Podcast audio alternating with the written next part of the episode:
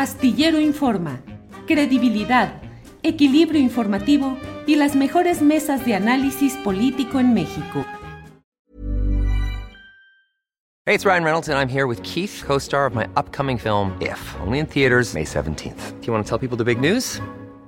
All right, I'll do it. Sign up now and you'll get unlimited for $15 a month in six months of Paramount Plus Essential Plan on us. Mintmobile.com slash switch. Upfront payment of $45 equivalent to $15 per month. Unlimited over 40 gigabytes per month. Face lower speeds. Videos at 480p. Active Mint customers by 531.24 get six months of Paramount Plus Essential Plan. Auto renews after six months. Offer ends May 31st, 2024. Separate Paramount Plus registration required. Terms and conditions apply if rated PG. I'm Sandra, and I'm just the professional your small business was looking for. But you didn't hire me because you didn't use LinkedIn jobs. LinkedIn has professionals you can't find anywhere else, including those who aren't actively looking for a new job but might be open to the perfect role, like me.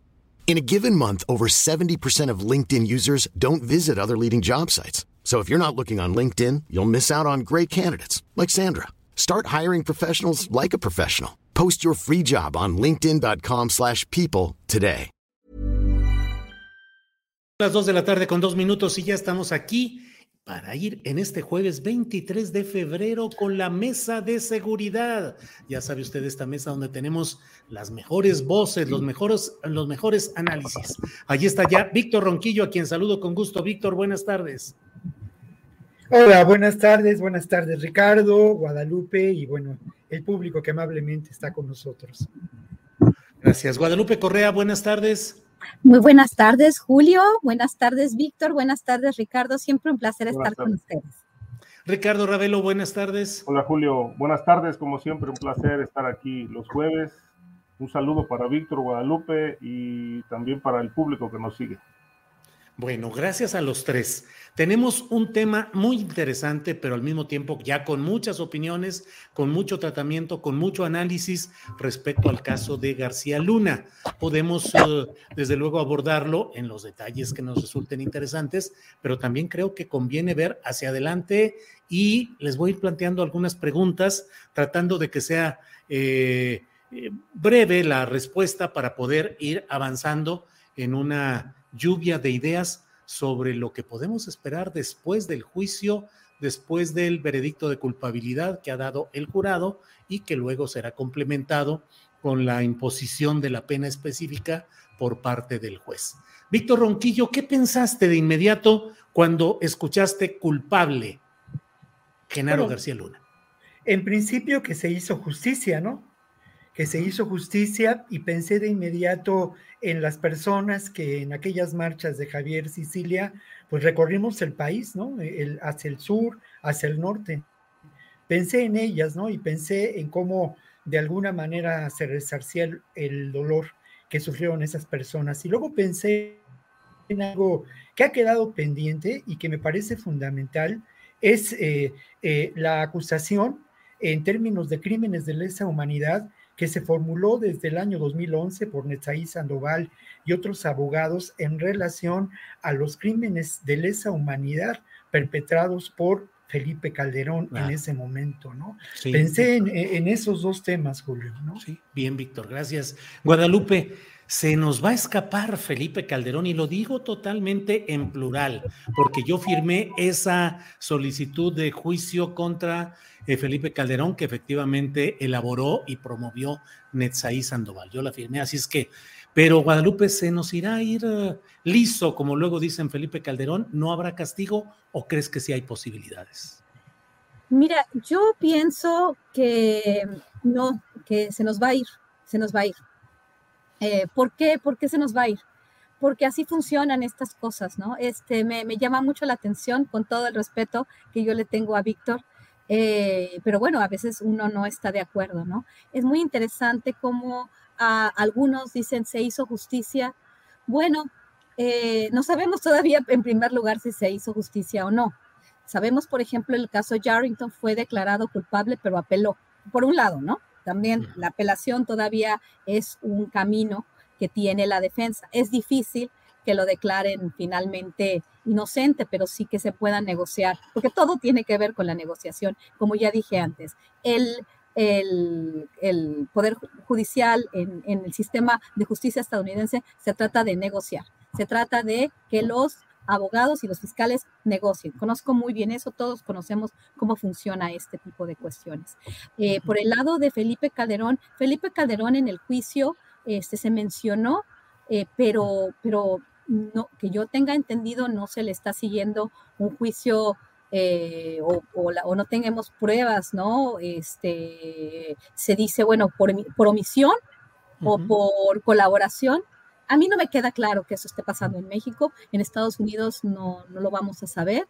Ahí es donde podría ser, ¿no? Y se hace justicia. Lo hacen justicia los estadounidenses en un juicio que es para los estadounidenses y para alimentar su narrativa, como la hemos dicho. Ah, en mi opinión, no se ha hecho justicia. En mi opinión, las centenas de miles de muertos, las decenas de miles de desaparecidos, todavía nada más porque eh, se declare culpable en una corte estadounidense con testimonios que no nos dejan saber qué es lo que realmente sucedió con todos los que participaron en esa red de narcotráfico, eh, me, parece, me parece tremendo lo, que, está pasando. ¿eh? Esa red de narcotráfico, no sabemos si también están vinculadas las agencias y agentes estadounidenses dentro de esa red y quién más está vinculado, el presidente o no. No se hizo justicia en mi, en mi opinión. Gracias, Ricardo Ravelo. ¿Se hizo justicia? Mira, Julio, se hizo justicia, pero queda un sabor a injusticia. Eh, es decir, eh, a mí me parece injusto, por una parte, que García Luna pague por todos. Es decir, prácticamente toda la empresa criminal está impune. claro. Eh, de tal manera que, bueno, pues yo lo que me pregunto es si García Luna se va a tragar la posible cadena perpetua solo y en silencio, sin decir nada. Yo creo que la condición de García Luna ya cambió en este momento. Es decir, este, al principio vimos a un García Luna pues eh, que no se declaró culpable, que no declaró absolutamente nada en el juicio, pero hoy García Luna ya no tiene nada que perder y sí mucho que ganar. Es decir, este, su condición cambia y entonces viene la negociación, como bien dice Guadalupe, donde él es posible, esto no lo sabemos todavía, pueda ser un testigo colaborador y siga el camino, por ejemplo, de Damaso López, que tuvo la fortuna de derrumbar una cadena perpetua y convertirla en 10 años de cárcel. Eh, yo creo que esa posibilidad para García Luna existe, ahí está. Eh, ahora, ¿va a hablar contra Felipe Calderón? ¿Lo va a hundir? ¿Lo va a incriminar? No lo sabemos. Pero más allá de eso, aún con Felipe Calderón en la cárcel, en el hipotético caso de que esto ocurra, me parece que sigue habiendo una cuenta pendiente con la justicia, porque ahí está el cártel de Sinaloa impune y toda una estructura policíaca que está activa y al servicio de las secretarías de seguridad pública en los estados y también al crimen. Bien, Ricardo. Eh, Víctor Ronquillo, ¿sostienes que se hizo justicia? atenúas o modificas un poco el criterio y si crees que se hizo justicia, ¿esto será duradero o es manejable o manipulable? No, se hizo justicia en términos de la declaración de culpabilidad a García Luna. Evidentemente falta mucho por hacer. Desmontar la operación de ese Estado mafioso, ¿no? Sin duda.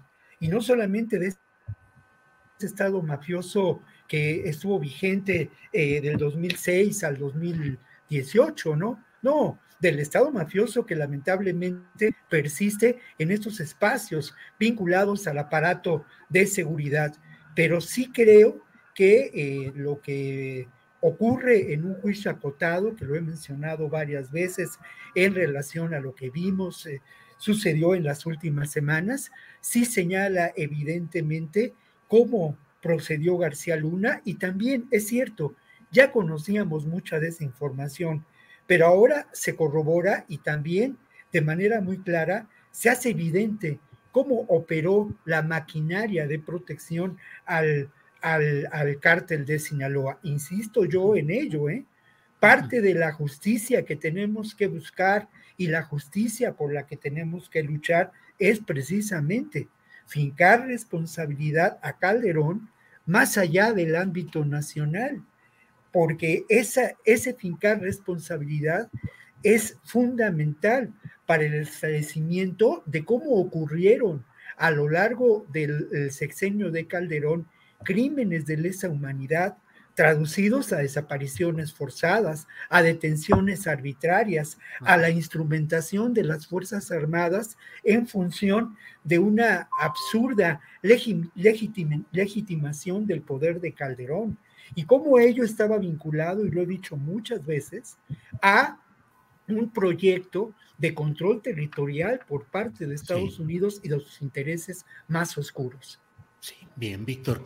Guadalupe Correa, hoy vi una caricatura de Darío Castillejos, arroba Darío Monero en, en Twitter, en la que eh, se llama Veredicto Contiguo, Veredicto Contiguo, y está la figura maltrecha de la justicia mexicana, amputada, golpeada, abandonada, desastrosa, y sobre ella hay un personaje como de saco y de pantalón, como de un traje completo, que está saludando al otro lado de una barda a la estatua de la libertad. Se hizo justicia allá, y desde acá estamos saludando en ese veredicto contigo entusiasmados.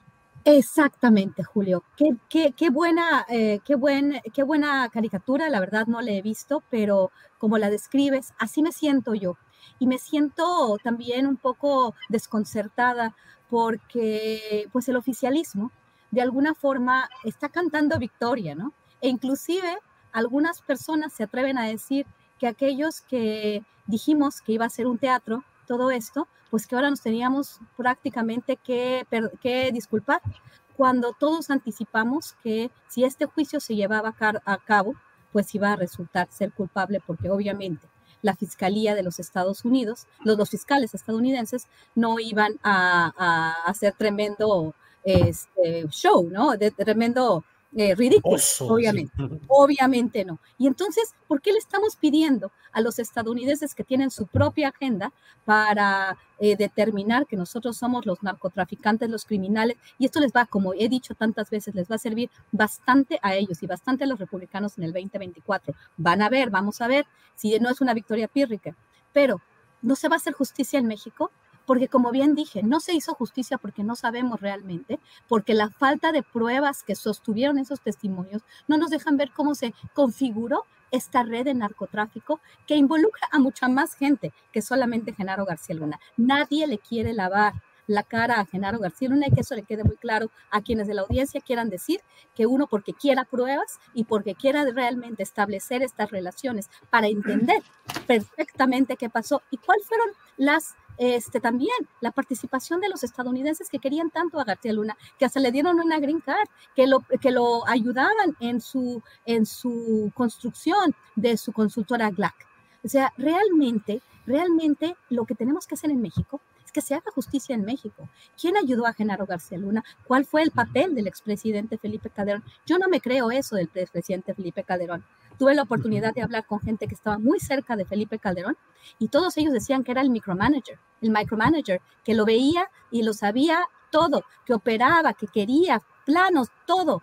Y él le dio tanto dinero a Genaro García Luna para crear Plataforma México, para operar la, estrategia, la, la, reforma policial, y no sabía nada.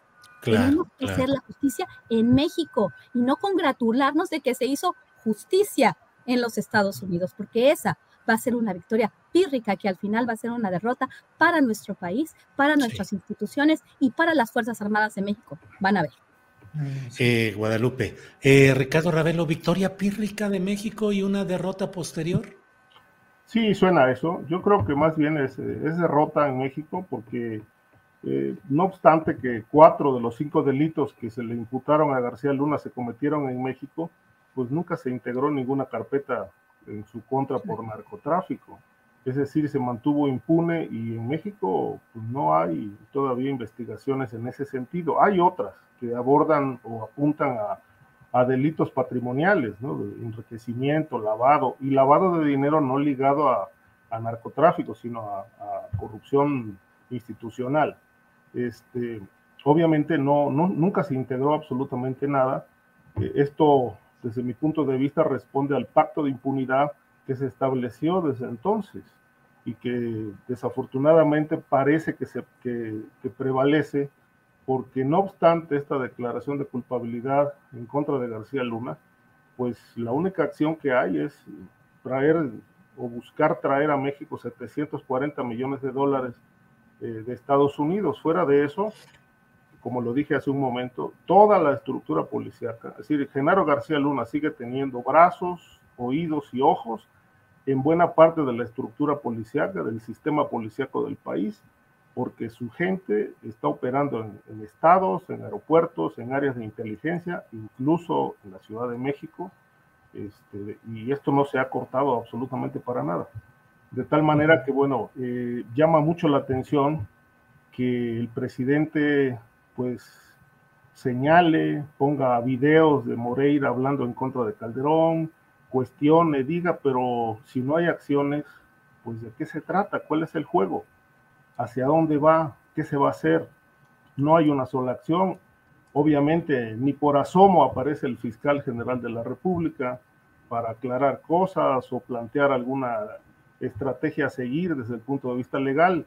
Es decir, em, yo creo que esto va a ser sin duda capitalizable políticamente para la 4T, pero hay algo que sí brinca en este escenario si la idea es, como, todo indica, capitalizar esto políticamente hacia el 2024, eh, yo creo que les puede salir el tiro por la culata porque eh, el escenario actual del país no es distinto al que se vivió con Calderón. Y obviamente en aquel sexenio, bueno, hoy se demostró que hubo una gran complicidad con el narcotráfico Hoy hay demasiado ruido al respecto, pero no hay elementos. Sin embargo, tampoco hay resultados. De tal manera que, bueno, ¿qué va a pasar? ¿Va a seguir el presidente culpando al pasado de la realidad desastrosa actual sin acciones? Si aquellos fueron los, los responsables del caos actual, ¿por qué no hay acciones? ¿Es complicidad? ¿Es pacto de impunidad? ¿O de qué se trata? Yo quisiera que el presidente abordara este ángulo y, nos dijera a los mexicanos si va a hacer algo o no en contra de esta, de esta estructura eh, criminal. Bien, Ricardo. Eh, Víctor Ronquillo, victoria pírrica la que estamos viviendo, acaso utilizable para fines electorales, pero sin que haya justicia, justicia real en México? Claro que, mira, claro que esa justicia se está construyendo, es decir, los procesos que se pueden abrir a García Luna existen, ¿no? Creo que la información en términos de lo que ha realizado la, unidad de inteligencia financiera es solo una parte de, la investigación que se puede llevar a cabo. Eh, creo, por otra parte, ay, se me fue un gallo no hay problema. no, no hay problema. Creo por otra parte que eh, no podemos descartar el que la negociación por parte de García Luna con la, el Departamento de Justicia y la propia Fiscalía eh, lleve a otro estado de cosas esta realidad. Lo otro, tampoco, tampoco creo que tenemos que echar en saco roto la información que se dio a conocer a lo largo de estas semanas de juicio, ¿no? A mí no me parece que con ello se daña a nuestro país, se daña a ese sector, sin duda, un sector enormemente corrupto. Y estoy de acuerdo con Ricardo Ravelo que lamentablemente elementos de esa maquinaria que podemos considerar mafiosa y que operó en la Secretaría de Seguridad Pública a lo largo del gobierno de Fox y antes en la Agencia Federal de Investigación y después en el gobierno de Peña Nieto aún sigue presente, ¿no? Y creo que eh, la posibilidad de, hacer justicia plenamente es precisamente desarrollar eh, las estrategias desde la perspectiva que a, nosotros nos corresponde para desmontar los elementos que conforman esa maquinaria y que la conformaron, ¿no? Creo que, como lo dije desde la primera vez que hablé de esta historia en este espacio, hay muchos, muchos hilos que pueden desenredar la madeja. Y lo otro, no solamente para nosotros, los hay también, y, yo y, ahí estoy de acuerdo con Guadalupe Correa, sin duda esto también corresponde a la pugna política que se da en Estados Unidos entre grupos republicanos, conservadores, entre grupos republicanos y demócratas, perdón. Claro. ¿no? Pero es muy interesante cómo uno de los senadores del Comité de Justicia o del Comité Judicial del Senado ha emplazado a que la DEA y el FBI entreguen hacia el próximo 2 de marzo la información que se reservó en los hechos, se reservó en el juicio de García Luna. Esto, esto me parece importante. Solamente quiero cerrar, Julio, con una hipótesis eh, aventurada, ¿no? Y es una hipótesis aventurada en donde eh, me parece que ante la situación que enfrenta García Luna, su negociación puede ser no señalar solamente a Calderón y a Fox, que sin duda podría tener elementos para señalarlos, sino quizá para señalar a los otros elementos que conformaron esta organización criminal hacia abajo, con la que él pudo operar y que... O sea, Luis Cárdenas Palomino, Ramón Pequeño, Facundo no Rosas. Ellos, no solamente ellos, Julio, sino esta red que sigue enquistada en los aparatos de justicia y en las Fuerzas Armadas de este país. Bien, gracias, Víctor. Eh, Guadalupe Correa, eh, ah. ¿crees que pueda darse un escenario así en el cual se utilice el juicio en Estados Unidos y una eventual declaración de García Luna para una limpia, una purga de tanta gente que está incrustada en diversos niveles de la policía, del Poder Judicial en nuestro México? Es decir, desde Estados Unidos nos puede llegar todavía un buen baño justiciero, blanqueador en términos estructural institucional o no habrá nada de eso? No habrá nada de eso. Eh, si nosotros entendemos bien cómo funciona el aparato de justicia en los Estados Unidos, ellos están, ellos tienen, eh, bueno, ciertos objetivos, ¿no? Eh, la justicia eh, Estados Unidos no le interesa, ¿no? Este, no les interesa lo, que pasa en México ni lo que pasa en las estructuras de gobierno de México. A ellos les interesa las cuestiones de narcotráfico que tienen que ver con sus, sus, este, sus, sus, individuos, ¿no? Y son muy selectivos con relación a quién arrestan o a quién piden que se les extradite. En este caso, pues no se tuvo que hacer esto porque Genaro García Luna estaba en los Estados Unidos.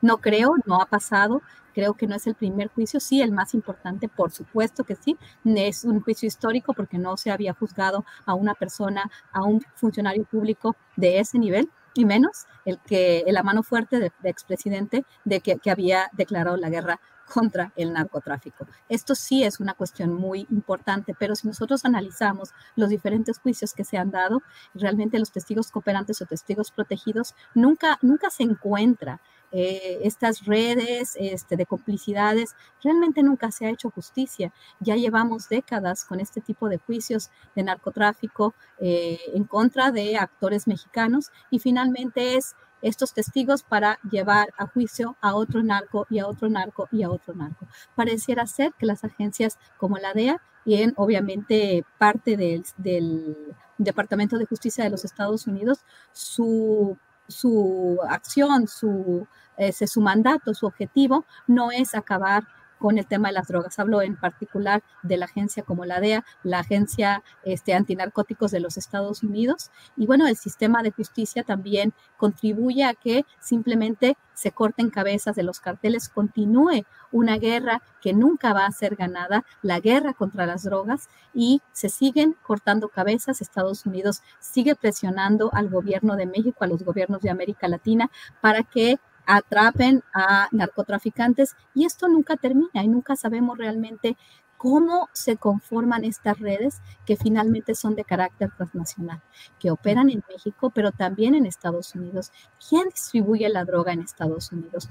¿Cómo se distribuye? O entonces los carteles mexicanos tienen toda la capacidad de distribuir la droga en Estados Unidos? Por supuesto que no. ¿A quién se la dan? ¿Quién lo permite? ¿Cuáles son los papeles de los agentes y las agencias estadounidenses? Esto no lo vamos a saber y lo que, lo que planteas, Julio, lo veo muy difícil. Ojalá se hiciera, pero no está en los objetivos de Estados Unidos hacer justicia en México. Por eso esta idea de que se hizo justicia en, este, se hizo justicia porque se fue declarado culpable eh, Genaro García Luna, pues no me parece una, una, un enunciado preciso, porque lejos de hacerse justicia, podríamos estar hablando de más injusticias porque se podría tratar de darle carpetazo a un caso que involucró a muchísimas personas de ambos lados de la frontera. Bien, Guadalupe. Ricardo Ravelo, ¿quién gana y quién pierde en todo este caso de García Luna? Te lo pregunto en los dos planos. ¿Quién gana y quién pierde en lo político en México? ¿Quién gana y quién pierde en México en lo institucional? ¿Nos va a servir de qué o no nos va a servir lo que se ha dictaminado en Nueva York? Mira, eh, en el caso de México yo creo que sí queda claro que se pierde, se pierde la justicia, ¿no? Es decir, este, queda en evidencia que García Luna se mantuvo impune y sigue acá en México sin cargos por narcotráfico, precisamente porque más allá de omisiones, eh, dije hace un momento, queda clara, quedan claras las, las complicidades, los pactos de impunidad. Pierde la justicia, seguramente gane la 4T porque lo va a capitalizar muy bien y qué bueno, políticamente es, tiene demasiada leña para cortar este caso. ¿no? Eh, sin embargo, bueno, si el gobierno no hace su parte en ese mismo tema que es el combate criminal y no hay resultados respecto de la violencia, bueno, esto puede, puede causar un incendio porque precisamente el, el, punto nodal, el punto toral de la política de la 4T fue precisamente abatir este problema de la inseguridad y de la violencia. Hasta hoy no hay resultados, por lo menos claros no hay. La violencia sigue y ahí están los muertos, están los balazos, están los desaparecidos.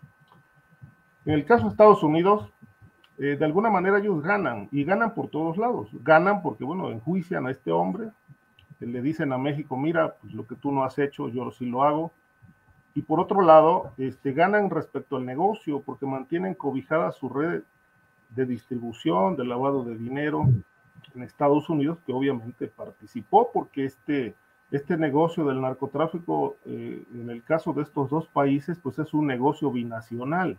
No se puede entender de otra manera. Es decir, eh, por muy grande que sea el cártel de Sinaloa, necesita brazos de aquel lado de la frontera, eh, ya mexicanos o estadounidenses, y obviamente apoyo institucional. Es un negocio que no opera sin cobijo oficial.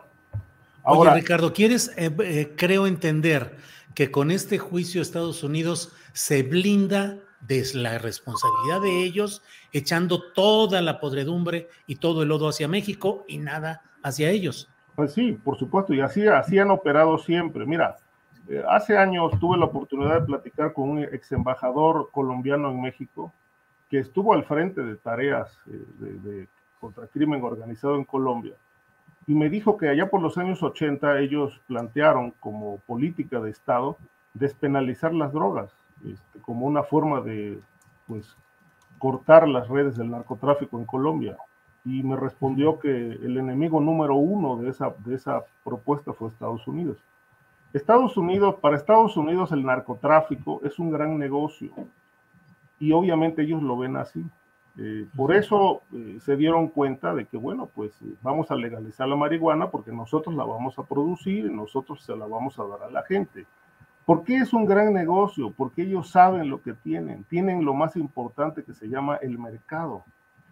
Y si tienen el mercado cautivo, ¿por qué nos van a venir otros a, a vender lo que nosotros podemos acá producir? De tal manera que, bueno, ellos tienen su parte estructural muy bien aceitada con las agencias de la DEA, con la agencia de la DEA, con el FBI, con toda la estructura institucional para dar cobijo a eso, porque al final del día es un negocio. La política es otra cosa, el negocio es otra.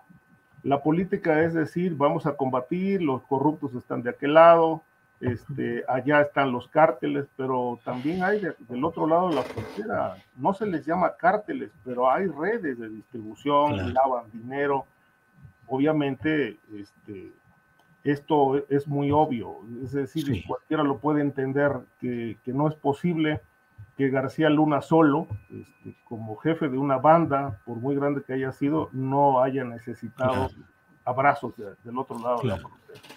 Bien, Ricardo. Eh, Víctor Ronquillo, ¿quién gana, quién pierde en México, en Estados Unidos, en los planos político e institucional. Sí, bueno, mira, creo que, no, perdón, ¿eh? yo no soy tan ingenuo de ninguna manera para pensar, al final de cuentas, que la justicia en Estados Unidos opera en favor precisamente de esta vocación de justicia universal. If you're looking for plump lips that last, you need to know about Juvederm lip fillers. With Juvederm Volbella XC and Juvederm Ultra XC, your lip look, whether it's subtle or bold, can last up to one full year with optimal treatment and no additional maintenance. Find a licensed specialist and see if it's right for you at juvederm.com today. That's J U V E D E R M.com. Add fullness to lips in adults over 21 with Juvederm Volbella XC or Juvederm Ultra XC. Do not use if you have severe allergies or a history of severe allergic reactions, or if you're allergic to lidocaine or the proteins used in Juvederm. Tell your doctor if you have a history of scarring or taking medicines that decrease the body's immune response or that can prolong bleeding. Common side effects include injection site redness, swelling, pain, tenderness, firmness, lumps, bumps, bruising, discoloration, or itching. As with all fillers, there's a rare risk of unintentional injection into a blood vessel, which can cause vision abnormalities, blindness, stroke, temporary scabs, or scarring. For full important safety information, visit juvederm.com. Hey, it's Ryan Reynolds, and I'm here with Keith, co star of my upcoming film, If, only in theaters, May 17th. Do you want to tell people the big news? All right, I'll do it. Sign up now and you'll get unlimited for $15 a month in six months of Paramount Plus Essential Plan on us. Mintmobile.com slash switch. Upfront payment of $45 equivalent to $15 per month. Unlimited over 40 gigabytes per month. Face lower speeds. Videos at 480p. Active Mint customers by 531.24 get six months of Paramount Plus Essential Plan. Auto renews after six months. Offer ends May 31st, 2024. Separate Paramount Plus registration required. Terms and conditions apply if rated PG. De erradicar estas realidades que son parte de una estructura, al final de cuentas, capitalista. Yo he asentado aquí en esta mesa, pues la función que tienen las drogas, y he dicho que ese juicio fue acotado a los intereses de Estados Unidos, pero de alguna manera, el que en estos momentos se refiera a, eh, a Genaro García Luna como culpable de estos delitos, sin duda abona a un proceso de justicia, abona, ¿eh? no quiero decir que termina, abona un proceso de justicia y de reparación del daño. Por eso me acordé de aquella marcha que tuvimos, eh, que acompañamos con las cámaras del Canal 22. Por eso me acordé del sufrimiento de esas personas y cómo esto de alguna manera eh, inicia una posibilidad de justicia que no le toca necesariamente a los estados y a los gobiernos, sino nos toca a nosotros construirla y reflexionar y señalar la posible acción de la sociedad en relación de esa búsqueda de la justicia. Eso es lo que está detrás de ese planteamiento de acusar a Calderón por crímenes de lesa humanidad. Ahora, en el terreno de la realidad, este juicio procede del juicio al Chapo Guzmán, indudablemente conveniente a los intereses de Estados Unidos, claro, pero a una estrategia que tiene que ver también con la securitización, que tiene que ver con los intereses más oscuros del control territorial. Pero ese juicio del Chapo Guzmán que precede a este generó la detención de eh, García Luna y en este caso muy concreto se mencionó a Calderón por parte de un, personaje menor en términos de la realidad del narcotráfico, que, que fue el secretario de, eh, de, Hacienda o el equivalente en el estado de Nayarit, a quien le dijeron que la línea, se lo dijo el gobernador, que se lo había dicho eh, Calderón, era eh, la protección. Sí, el fiscal Entonces, el fiscal no, no fue el fiscal, fue el secretario, o fue el fiscal Beitia, el diablo famoso, ¿no?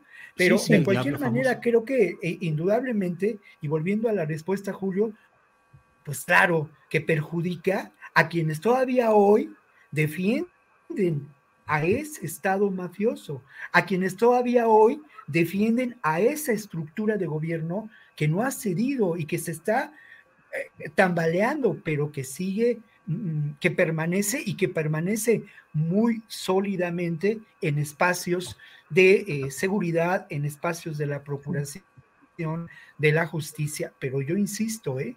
hay algo de consuelo para estas personas que sufrieron detención arbitraria, a quienes perdieron a sus familiares, a quienes perdieron a sus familiares víctimas de ejecuciones extrajudiciales. Y hay la evidencia de que esto fue una acción sistemática por parte del Estado mexicano, cuyo um, presidente era Felipe Calderón. Bien, Víctor. Guadalupe Correa, te pido que nos ayudes haciendo una especie de síntesis, si quieres, en los puntos específicos. ¿Qué gana o qué ha ganado o qué puede esperar ganar Estados Unidos con este juicio a García Luna? ¿Cuáles serían las ganancias específicas que puede tener o que pueda estar esperando? Sí, definitivamente. Y esto tiene que ver, antes de contestar tu pregunta, con el arresto del general Cienfuegos, de Salvador Cienfuegos, en la ciudad de Los Ángeles. Tenemos a dos figuras, o querían tener a dos figuras importantísimas, los dos hombres fuertes de la seguridad, Genaro García Luna y este Salvador Cienfuegos, el hombre fuerte de la seguridad durante el sexenio de, eh, de Enrique Peña Nieto. Esto es muy importante. ¿Cuál es el mensaje que se está dando y por qué gana Estados Unidos. México, ya lo dije muchas veces también antes, México, em, un país que no puede con sus instituciones, que sus hombres más importantes están vinculados con el mismo flagelo que ellos dicen estar luchando. ¿Qué va a hacer Estados Unidos? Esto es muy importante para Estados Unidos. Ellos están justificando toda su política y toda la, este, la intervención, inclusive dentro del territorio, que se ha propuesto por varios legisladores, pero que se propuso inclusive por el expresidente de los Estados Unidos de América, el expresidente Donald Trump. Ya lo hemos dicho también, él lo que quiere hacer, lo que quiso dar, dejar ver en una, eh, en una frase muy corta, porque también un gran comunicador eh, que con frases muy cortas decía mucho. México no puede con sus bad hombres, nosotros tenemos que ayudarles. Y lo que se está dando, la discusión, eh, ahorita hay varias plataformas que están retomando todos y cada uno de las declaraciones, principalmente de líderes republicanos, con unas propuestas muy radicales para eh, destruir a esos carteles mexicanos que están, que están, este, que están ocasionando la crisis del fentanilo. Estados Unidos deja su responsabilidad con su propia sociedad, aquellos que perdieron sus casas debido a toda esta desigualdad, todo este poder corporativo que lo puede todo, que empezaron estas personas en adicción, muchas de ellas, con la crisis de los opiáceos se explicó muy bien, por la industria farmacéutica, que la industria farmacéutica ganan ganan los Estados Unidos como Estado, pero también ganan sus grandes empresas. ¿Por qué? Porque se puede justificar todavía más más guerra. Estados Unidos va a decirle a México, mira cómo nos tienes a nosotros, cuando no están reconociendo que lo que está sucediendo tiene que ver por ellos mismos, por las compañías farmacéuticas que también generaron una adicción en el tratamiento de ciertas enfermedades. Esto es ya comprobadísimo ya ha habido varios estudios que han mostrado cómo las compañías farmacéuticas tuvieron mucho que ver en esta crisis de los opiáceos y ahora la segunda etapa, la crisis del fentanilo. Esto por un lado. Después de todo, Estados Unidos va a poder seguir ejerciendo su control estratégico, geoestratégico, vía sus agencias supuestamente antinarcóticos, como lo ha hecho no solamente en México, sino en todo el hemisferio. Gana porque tiene presencia, porque va a tener más capacidad de presionar a los gobiernos. Y bueno, también ganan, este, bueno, porque, porque bajo esta, este marco bicentenario quisieron darle eh, a México por su lado, aunque en realidad ellos siguieron imponiendo su estrategia Kimpin.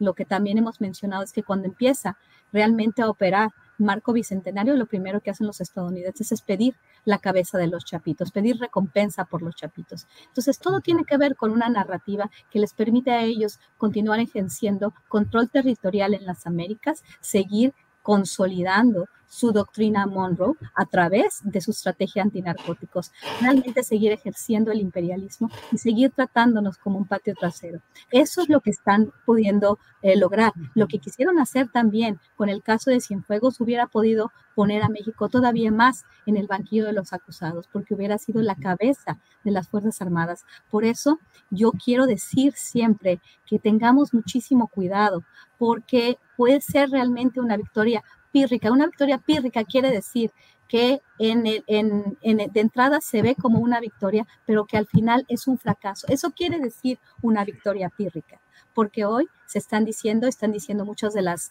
de las figuras oficialistas que se hizo justicia. No estoy hablando de ninguna forma de Víctor, de ninguna forma, nada, o sea, porque él, él habló de una justicia y entiendo la explicación de la justicia que él ve. O sea, obviamente lo entiendo y tiene razón en este sentido. Estoy hablando de que no podemos, eh, o sea, dejar que solamente esa justicia para aquellas víctimas que pudieron ver a una persona que operó como principal figura una estrategia que obviamente los victimizó por todos estos seis años.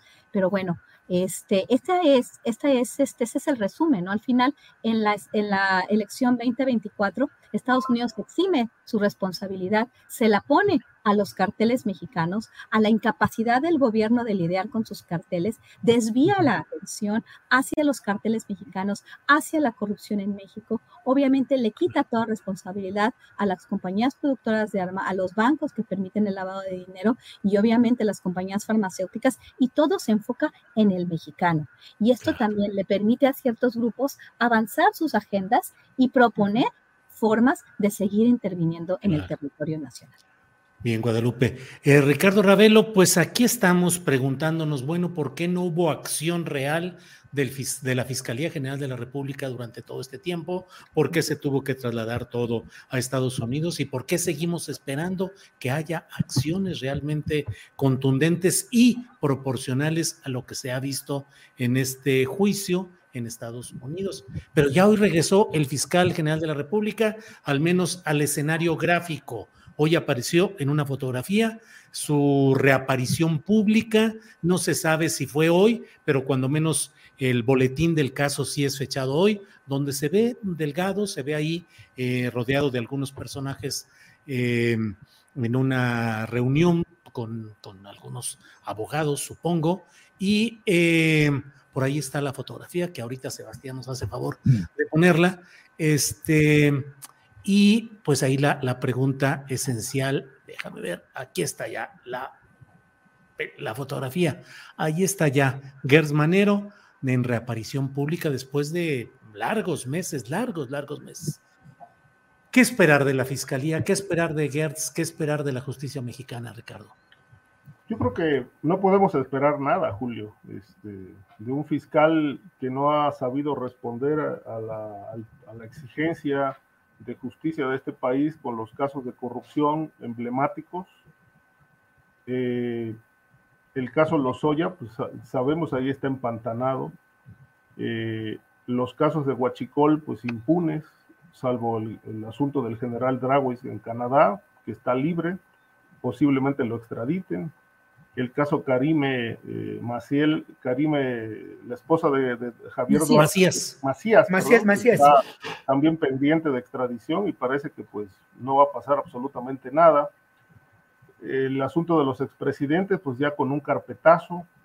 Eh, y ahora, pues eh, lo que está vigente aquí es eh, la, la solicitud o el juicio, el litigio que emprendió el gobierno mexicano para traer el dinero de García Luna de Estados Unidos. Eh, pero bueno, eh, lo que llama la atención es que pues eh, la justicia les está favoreciendo a algunos. El caso de Cárdenas Palominos, pues ya le regresaron su dinero. No está acusado de narcotráfico, no obstante que era el brazo derecho de esas operaciones del cártel de Sinaloa en el aeropuerto de la Ciudad de México. Ramón Pequeño, pues también impune. Nadie está acusado por estas cuestiones. Eh, y como lo dije al, inicio, a pesar de que estos casos se, presentaron en México.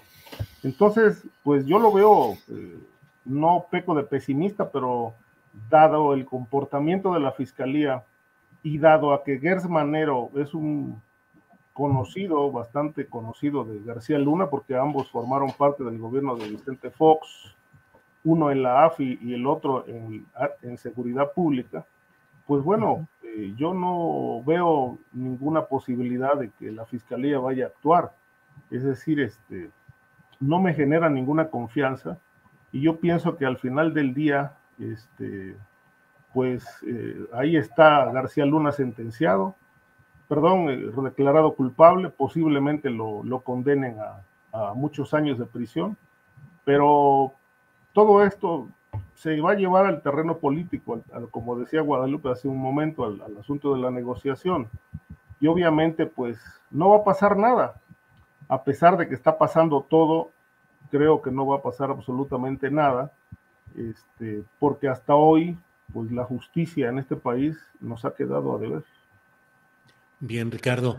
Eh, Víctor Ronquillo, por otra parte, digo, a reserva de si deseas agregar algo más sobre este tema que tiene mil aristas, lo de García Luna y sus implicaciones, pues eh, no sé si creas que sea momento de pasar a otro tema también muy llamativo que ha sido esta declaratoria respecto al caso de Alejandro Gutiérrez, el empresario coahuilense que fue secretario adjunto del PRI con Malio Fabio Beltrones y que ahora eh, pues ya tiene un camino libre fuera del proceso judicial que se le había implicado en aquella famosa Operación Zafiro, que implicaba transferencia de fondos del gobierno federal peñista del PRI hacia el gobierno de César Duarte, priista en Chihuahua, para repartir el dinero a campañas del PRI en otros estados. También el propio exgobernador Corral asegura que o ha advertido que la gobernadora actual panista Maru Campos planea la liberación de César Duarte. ¿Qué opinas, Víctor? Bueno, mira, yo creo que lamentablemente esto nos hace evidente que, eh, eh, y lo mencionaba el propio Corral en alguna entrevista, ¿no? Que eh, figuras del duartismo ocupan posiciones estratégicas en el actual gobierno de Maru Campos. También nos permite ver cómo hay una línea muy clara de complicidad, de conveniencia política entre el gobierno de Duarte y el gobierno de Maru Campos, ¿no? La propia presidente del Tribunal Superior de Justicia de eh, Chihuahua, pues es eh, una persona muy ligada a los intereses políticos de Duarte, ¿no? Eh, recordaba yo una entrevista que dio también Corral, en donde mencionaba que esta persona, Miriam Núñez, había declarado en favor de Duarte cuando iba a ser extraditado. De ahí la exigencia que distintos sectores formulan en relación a que el caso sea traído, atraído por esta ineficiente, endeble, corrupta, limitada, que nos ha quedado de ver Fiscalía General de la República, pero atraer el caso al ámbito federal. Lo otro, hay una lección que creo que también nos deja esta historia, ¿no?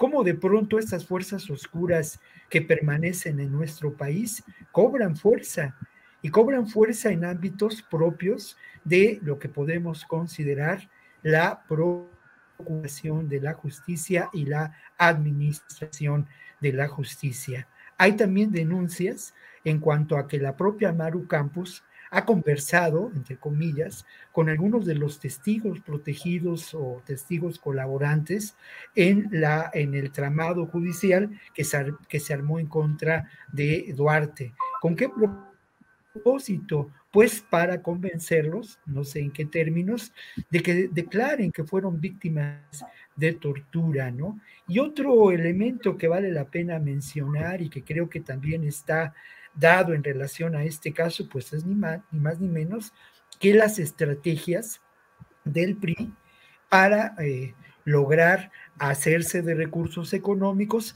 que bien pueden servir para, en, en, el sentido más amplio, más profundo de la palabra, para la compra del voto, no el pago, sino todos estos recursos económicos, ¿no? Y en ese sentido, ahí hubo la conformación de varias empresas que permitieron esta negociación eh, en su momento y que eh, de las cuales se responsabilizó a este personaje Alejandro Gutiérrez.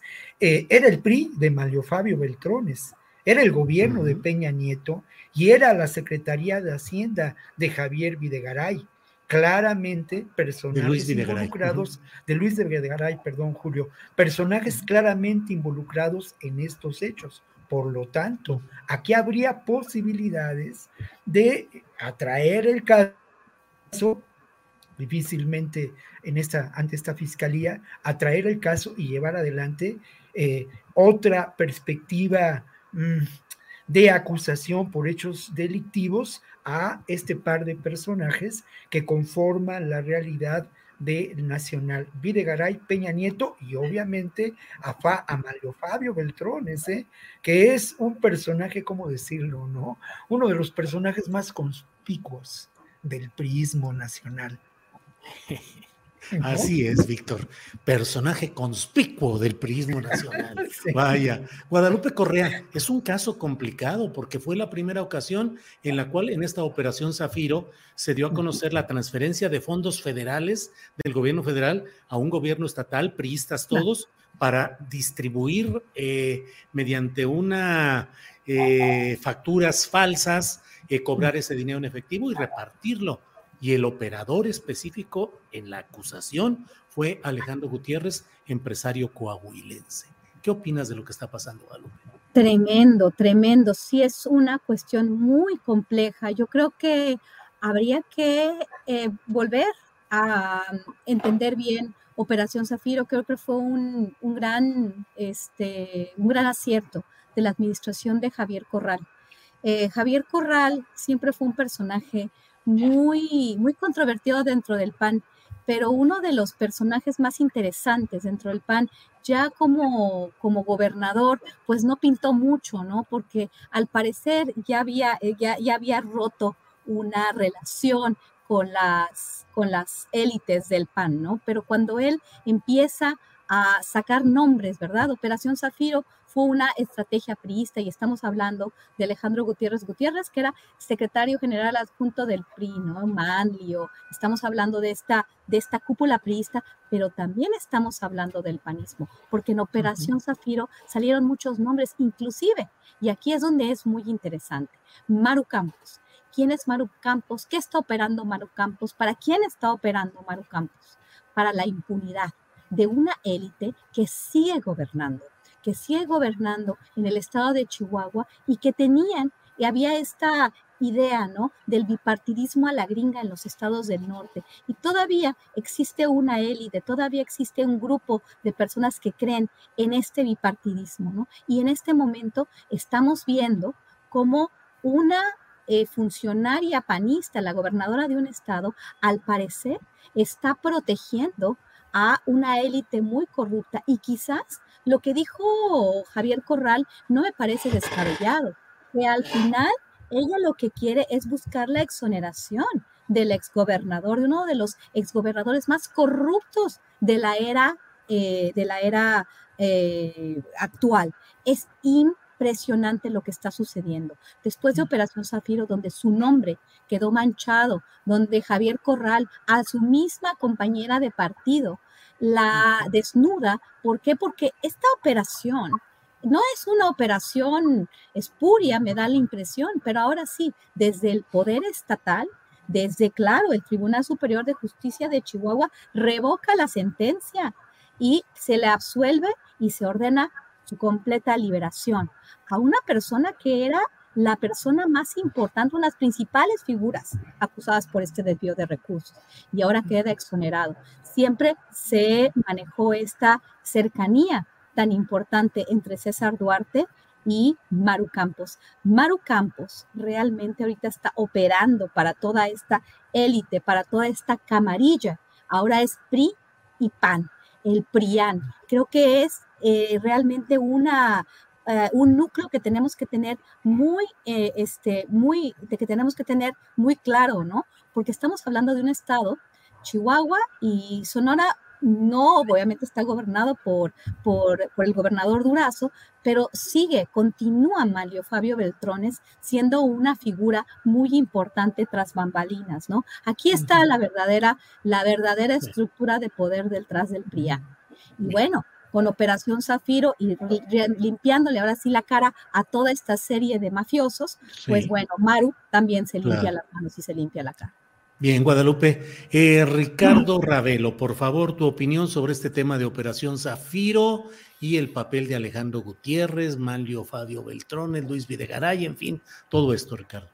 Fíjate que observo, por ejemplo, que eh, lo acusan por una suma menor, es decir, de haber movido 250 millones de pesos que le entregó César Duarte para operaciones del PRI.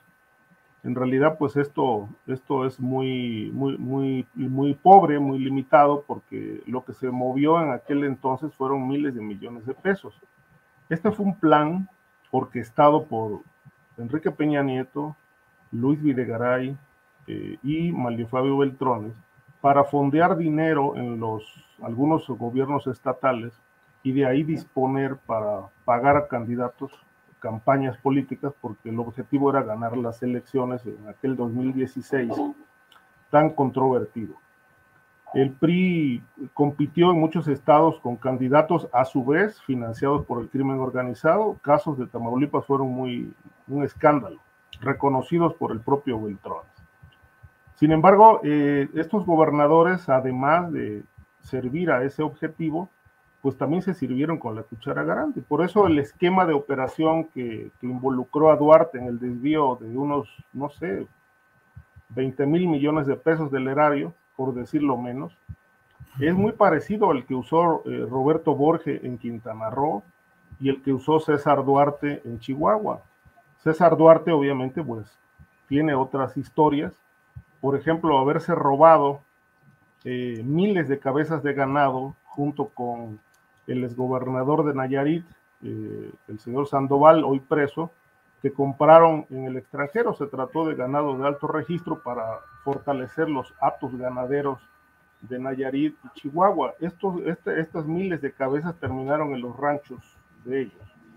Eh, otro, otro negocio también jugoso que, derivó de, este, de esta danza millonaria fue el Banco Unión Progreso, propiedad de César Duarte, además de las decenas de propiedades que compró también con dinero público.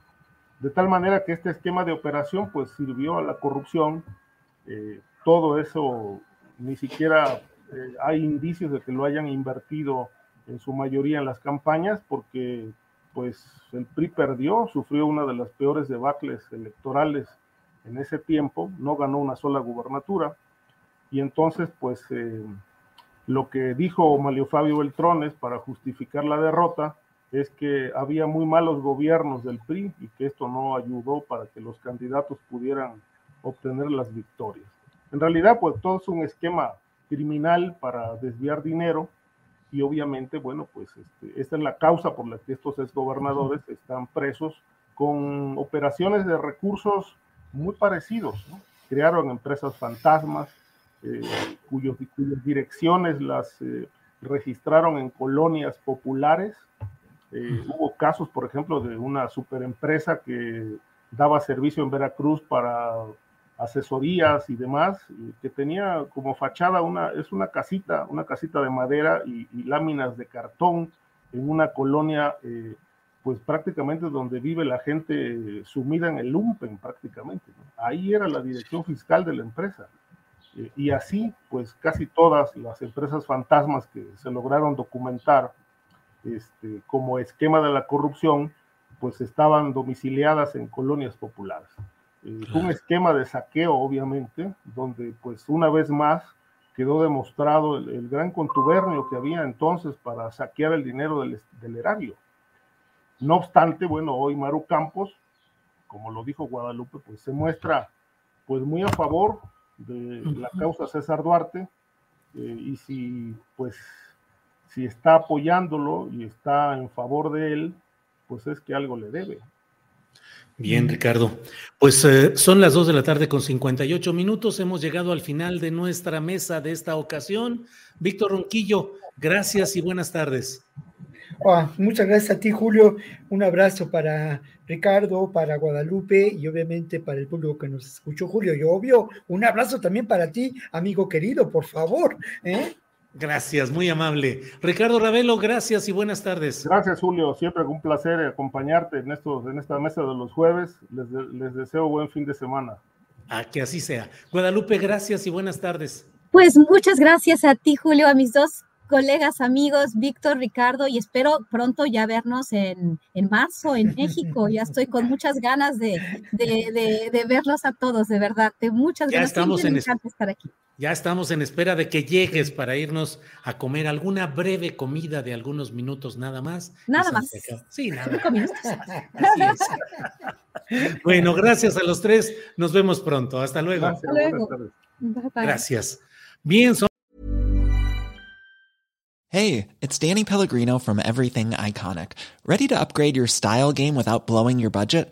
Check out Quince. They've got all the good stuff shirts and polos, activewear, and fine leather goods, all at 50 to 80% less than other high end brands. And the best part? They're all about safe, ethical, and responsible manufacturing.